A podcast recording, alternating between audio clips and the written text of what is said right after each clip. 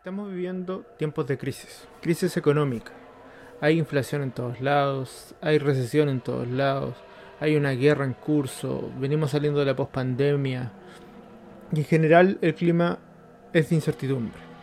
Más allá de lo que los mentes de tiburón y los criptobros te puedan decir, las crisis lo que más traen es incertidumbre. ¿Será que voy a tener trabajo el próximo año? ¿Será que debo comprar esa casa que tenía pensado? ¿Tengo que invertir? ¿Tengo que hacer ese negocio? ¿Tengo que comprar un auto? ¿Tengo que casarme o tengo que tener otro hijo? Día tras día nos enfrentamos a esta incertidumbre y tratamos de ver cómo va a ser el futuro. Tratamos de predecir el futuro. Y en tiempos de crisis esta incertidumbre se aumenta. Y este estrés de no poder saber o proyectar cómo va a ser el futuro es más fuerte aún. En tiempos como estos todos buscamos certezas. A todos nos gustaría tener pistas sobre qué nos depara el futuro. Como decía, si nos tenemos que casar, si tenemos que invertir, si tenemos que cambiarnos de trabajo, si tenemos que quedarnos donde estamos. Algunos buscan opiniones expertas, buscan estudiar, buscan entender el pasado, buscan entender la economía. Pero la mayoría de la gente en situaciones como esta tiende hacia lo esotérico o hacia lo espiritual. Algunos van a la iglesia, buscan refugio en la religión, y otros buscan refugio en estas cosas esotéricas, en el horóscopo, en el tarot, la brujería, la adivinación. Pensando en eso, me puse a buscar usando Google Trends, que es una herramienta que tiene para ver cuáles son los términos más buscados en un periodo de tiempo Google. Específicamente en YouTube busqué cuáles eran las cosas relacionadas con el tema de este podcast, o sea, con el esoterismo, la pseudociencia y cosas así que más búsquedas tenían en el periodo de tiempo desde que partió la pandemia, o sea, diciembre del 2019 a la fecha. Y sorprendentemente el tarot subía consistentemente. De hecho, ni tan sorprendentemente, porque a mí en particular, no sé si a ustedes, hace rato que me venía saliendo mucho live de tarot en TikTok, muchos videos sobre tarot en redes sociales. Como que el hecho de haber esta incertidumbre eh, hizo florecer a los tarotistas. Así que, por eso, por, cómo ha subido el tarot y porque a veces hay que darle al algoritmo lo que quiere, vamos a hablar esta semana del tarot.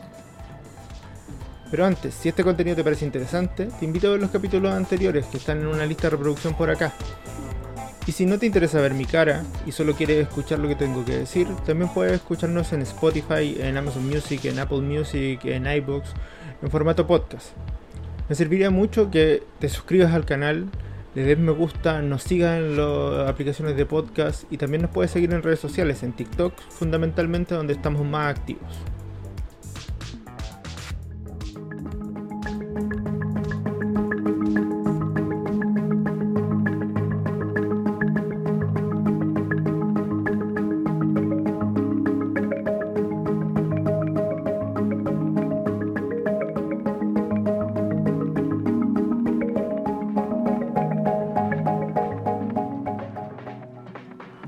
Ok, entonces, vamos a romper la incertidumbre usando el tarot y vamos a solucionar todos los problemas de nuestra vida. Hace varios capítulos atrás nos dimos cuenta que el horóscopo no servía de nada, así que vamos a poner toda nuestra esperanza en el tarot. Pero antes de poner nuestra esperanza en algo, como es costumbre en este canal, vamos a tratar de investigar cómo funciona, de dónde proviene y si de verdad funciona. El tarot es una baraja de naipes baraja de naipes muy similar a la que todos conocemos como el naipe español, el naipe francés, ¿cierto? Es decir, una serie de dibujos que están impresos en una carta, en un cartón, y que sirve para jugar un juego que tiene determinadas reglas. Cada una de estas figuras se le asigna un valor o se le asigna una característica dentro del juego. El primer naipe de tarot como tal se cree que apareció en Italia en el siglo XIV. Eh, sin embargo, los naipes eh, son un poco más antiguos, llegaron a Europa en la época de la Europa cristiana, traídos por los árabes a lo que hoy día es España, o sea, la península ibérica. Pero si uno va mucho más atrás, los naipes partieron probablemente en China con la invención del papel y, y se jugaba ya en naipes en China y Japón mucho antes de que llegaran a Europa. Esta primera baraja de tarot que les mencioné aparece en Italia y se conoce como la baraja Visconte Sforza y fue impresa para el casamiento del duque de Milán con el que sería el futuro duque, el duque Sforza. Fue una baraja conmemorativa es decir, una baraja eh, que se pintó para conmemorar este evento, el casamiento de la hija del duque de Milán. Los dibujos de los naipes de la época representaban alegorías, representaban conceptos o cosas que estaban de moda en ese momento. Por ejemplo, si uno mira los naipes españoles o franceses que han llegado hasta nuestra época, en esos naipes las espadas representaban a la nobleza, eh, las copas al clero, los bastos al pueblo, el oro a los comerciantes. Pero también se pintaban otras cosas, se pintaban por ejemplo héroes romanos, héroes griegos, que eran temas que estaban de moda en la época. En el caso de barajas como la de Visconti Sforza, habían pintores involucrados en diseñar y pintar estos mazos. De hecho, en esa baraja se aprecian hartas aves, que era parte de lo que estaba en, el, la heráldica de la familia. Bien, ¿qué sabemos hasta ahora? Sabemos entonces, o podemos ubicar la aparición de los primeros barajas de tarot en Italia en el siglo XIV. Sabemos que proviene de naipes que fueron introducidos a Europa en la península ibérica, probablemente por los árabes, en la época de la Europa cristiana, y entendemos entonces que se trataba de un juego, un juego de cartas como sería hoy día la escoba, el bridge, el póker o cualquier otro juego de cartas. Por lo tanto, esta cosa que van a escuchar en algunos lados de que el tarot tiene un origen místico, ancestral, parece no ser tan cierta. Por lo menos el mazo de tarot que conocemos hasta hoy se puede rastrear hasta Italia en el siglo XIV, así que de ancestral, nada. Ok, pero entonces, ¿de dónde surge esta conexión mística, esotérica del tarot con la adivinación?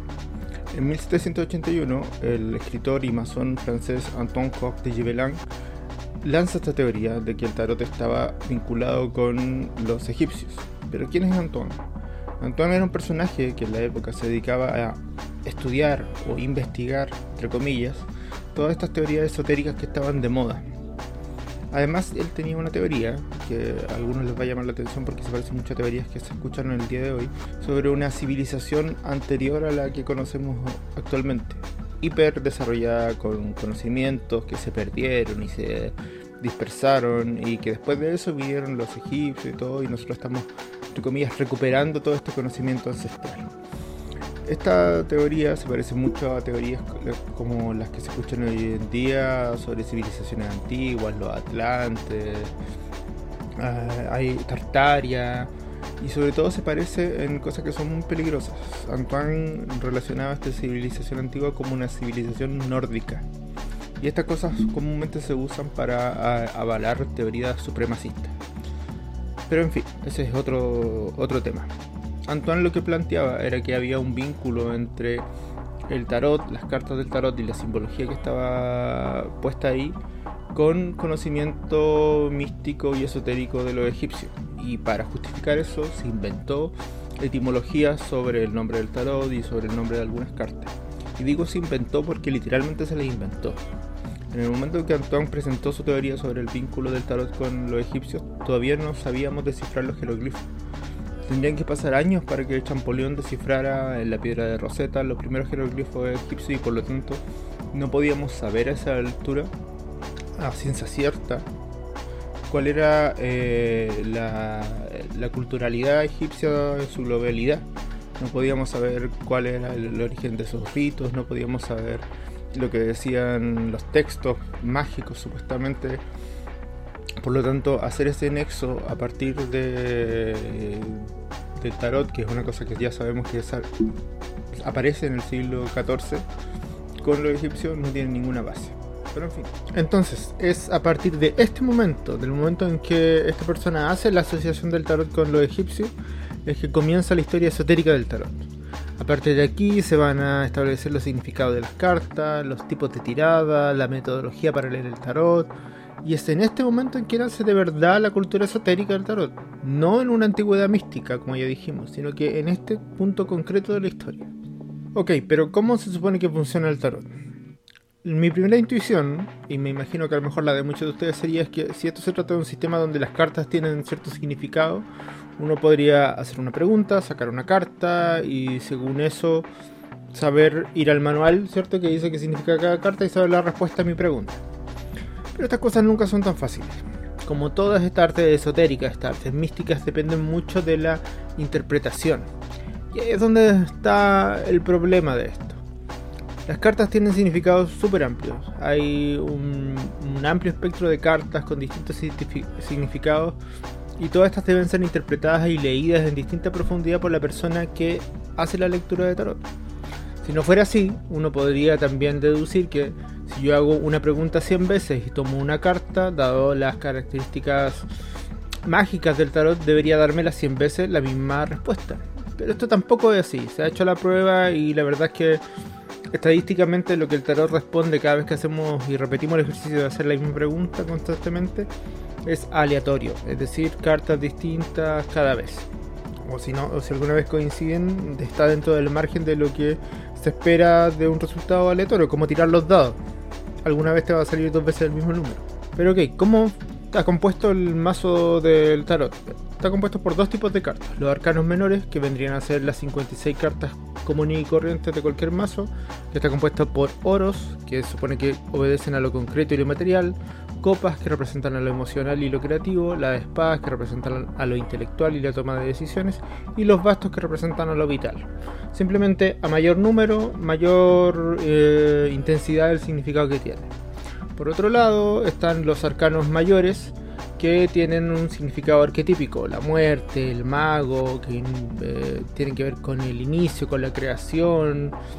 Estas cartas se combinan en su lectura y si uno hace un curso de tarot, porque me tuve que ver un curso de tarot para comentarme esto, eh, te van a decir que también va a depender del color de la carta y algunos objetos que están dibujados en, la figura que está representando la carta. Por ejemplo, si el mago tiene los pies hacia la derecha, hacia la izquierda, si tiene un pie de un color o de otro color, si que los objetos de la mesa también representan algo. En fin, es una variedad amplia de cosas a interpretar, lo cual le da la libertad a la persona que está leyendo la carta de acomodar la lectura. Si fijan, no es, algo sistemático, no es algo que tú puedas decir, si me salió A, el resultado es B no, está abierta a interpretación y aquí entra una cosa que siempre tenemos que tener en cuenta cuando hablamos de cosas esotéricas. La mayor habilidad de una persona que entiende de esoterismo es leer a la persona, obtener información a partir de la información que la persona me da, de las preguntas que le hago, de lo que viene a consultar. Así puedo saber el estado emocional en el que viene y poder dar generalidades, poder leer de manera general a la persona y poder darle una recomendación que probablemente va a encajar con lo que esa persona necesita, porque siempre van a ser cosas muy muy generales y muy muy abiertas. Por otro lado, otra cosa que me llamaba la atención es que en este curso de tarot te decían que tú tenías que preparar muy bien el ambiente en el que iba a leer las cartas. Tenía que ser un ambiente tranquilo, con un tapete morado, con incienso, ojalá con una fuente de agua que hiciera este ruido, especie de ruido blanco, con velas, de manera que tú pudieras conectar con la supuesta energía que se engancha con el tarot y que te permite leer las cartas. Lo que es gracioso es que hoy día podemos entrar a la página web donde nos leen el tarot virtualmente. Y no es que haya una persona al otro lado que se conecte por un chat y nos lee el tarot. Hay un programa, un software de computadora, una página que eh, te lee el tarot a partir de lecciones que tú haces en una cosa que está muy cuidada gráficamente. Y efectivamente tiene un fondo morado, a lo mejor ese es el secreto. Pero donde surge la pregunta de ¿dónde está lo mágico? ¿Dónde está la energía? ¿La persona que escribió el programa? ¿La persona que pagó la página? ¿Acaso pusieron un cuarzo arriba del servidor para darle propiedades mágicas? En conclusión, ¿hay alguna evidencia que el tarot tiene algún pasado esotérico antiguo y que permite leer el futuro? No, no hay ninguna. Pero sabemos que en tiempos de incertidumbre, este tipo de cosas, el esoterismo y las artes mágicas, siempre resurgen y resurgen con fuerza porque las personas tienen dudas, las personas quieren certezas, las personas quieren escudriñar el futuro y queremos manejar el futuro. Todos queremos saber lo que nos depara el destino, queremos saber cómo vamos a salir de esta crisis, pero hay que tener cuidado en caer en estas cosas sin base. El tarot si te parece una herramienta entretenida, un juego, todo bien, pero no guíes tu vida a partir de este tipo de cosas porque no tienen ningún poder.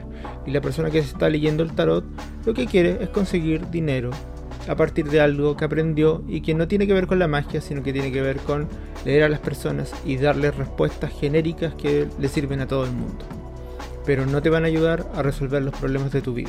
Para eso, estudia, prepárate, escucha a los expertos, escucha las noticias y toma decisiones informadas. Eso es todo por hoy. Dale me gusta y compartir este capítulo y ve los otros capítulos que van a estar en la lista de reproducción.